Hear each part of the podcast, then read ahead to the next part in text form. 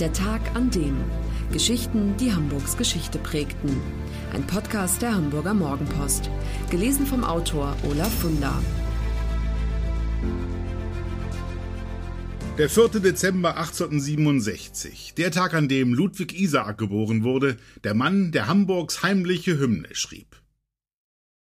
Sie haben alles getan, um vergessen zu machen, dass sie Juden sind. Sie haben den Hamburgern ihre heimliche Hymne geschenkt, den Song vom Jungen mit dem Tüdelband. Auf der Bühne haben sie antisemitische Witze gerissen und dann haben sie sogar noch einen germanisch klingenden Namen angenommen. Genutzt hat es nichts. Einer von ihnen starb im KZ, dem zweiten gelang um Haaresbreite die Flucht ins Ausland. Der dritte überlebte nur dank seiner nichtjüdischen Ehefrau. Das traurige Schicksal von Hamburgs größten Humoristen. Die Rede ist hier von den Gebrüdern Wolf, die als Sänger und Schauspieler jahrzehntelang Erfolge feierten und dabei reich wurden. Das Trio trat manchmal an ein und demselben Abend an fünf, sechs Orten nacheinander auf, so gefragt war es. Gastspiele in Berlin, auf Sylt, Tourneen durch Europa folgten. Am 4. Dezember 1867 erblickt Ludwig Isaak das Licht der Welt. Er ist das neunte von zwölf Kindern eines jüdischen Fleischermeisters aus der Neustadt. Ludwig, der mit dem jüdischen Glauben nichts am Hut hat und den Kaiser verehrt, will eigentlich Opernsänger werden, aber das misslingt. Also tingelt er als Liedersänger über die Jahrmärkte. Der Erfolg stellt sich erst ein, als die zwei jüngeren Brüder Leopold und James dazustoßen. Unter dem Namen Wolf Trio erlangen die drei mit zotigen Songs Bekanntheit. Mit ihren Gassenhauern sind sie bald die große Zugnummer des deutschen Varietés. Auffällig ist, die drei geben sich in ihren Liedern stramm deutsch-national und, besonders erstaunlich, antisemitisch.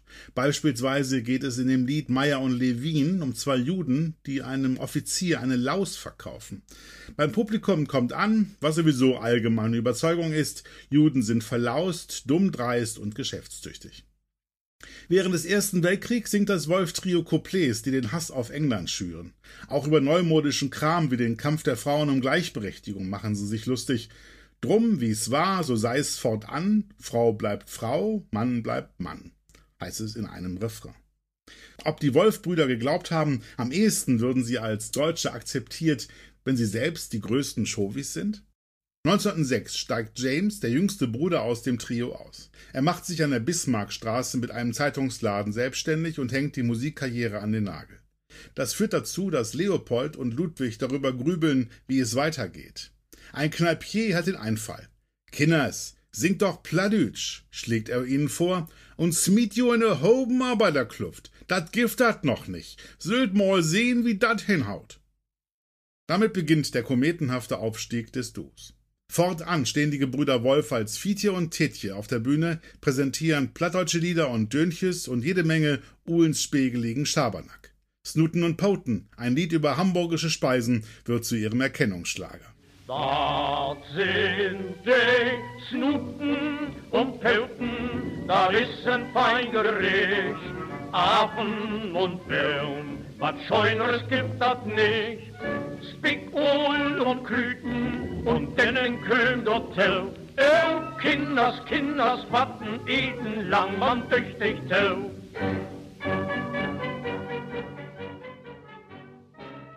Und noch bekannter ist dieser Song von echten Hamburger Jungs.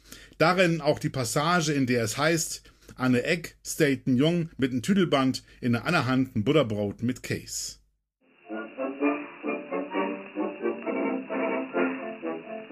Geht man Mittwoch oder Freitags mal noch Metzger, man die kleinen Dietleins all versammelt Oh, was kugeln die da immer mit die Augen, dass die Mädchen alle ausgetütet sind. Ab und zu, da schwingen sie auch mal das Beinchen, so klein Schieberkleid und Hütlein ganz gelungen.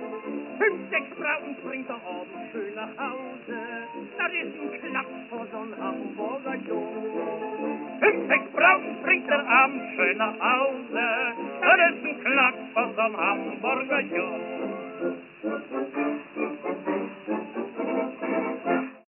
Die Gebrüder Wolf treten bald in fast allen Theatern in und um St. Pauli auf. In der Volksoper, dem Trichter und der Schilleroper, außerdem im neuen Operettentheater an der Reeperbahn, das ihnen gehört. Nebenbei geben sie ihre Couplets als lose Textblätter heraus, später in den 20er Jahren fangen sie an, Schallplatten aufzunehmen und zu verkaufen. Sogar einen Film drehen sie, sie sind eben ziemlich geschäftstüchtig. Anfang der 20er Jahre sind sie auf dem Zenit angekommen. Auf den Straßen trällern die Menschen jetzt ihre Lieder. 1924, der Antisemitismus nimmt spürbar zu, ändern Leopold und Ludwig ihren Namen ganz offiziell von Isaak in Wolf. Helfen würde es ihnen nicht. Wenigstens Leopold bleibt erspart, die Nazi-Schrecken zu erleben. Er stirbt überraschend 1926. Leopolds Sohn James Ivan, er ist noch musikalischer als sein Vater, schließt die Lücke, die durch dessen Tod entstanden ist. So geht die Karriere der Gebrüder Wolf noch sieben Jahre weiter, bis schließlich mit der Machtergreifung der Nazis das böse Erwachen kommt. Zunächst verlieren die Wolfs das Operettenhaus an einen Parteigänger Hitlers.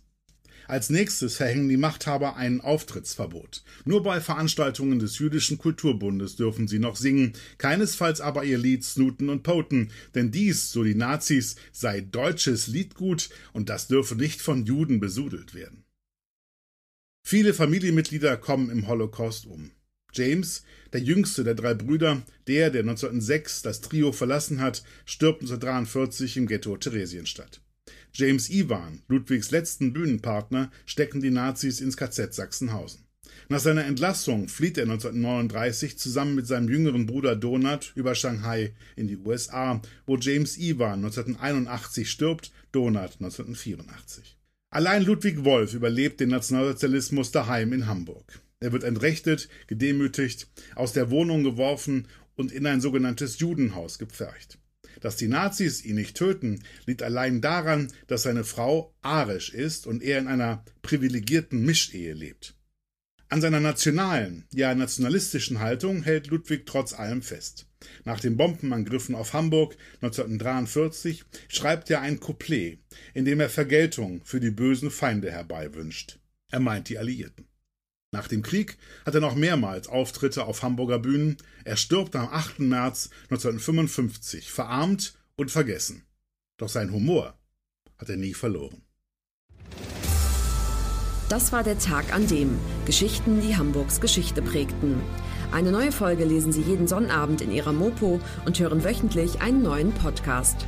Noch mehr Historisches aus Hamburg, wie zum Beispiel das Buch zu dieser Serie oder die Magazine Unser Hamburg, finden Sie auch online in unserem Mopo-Shop unter www.mopo-shop.de.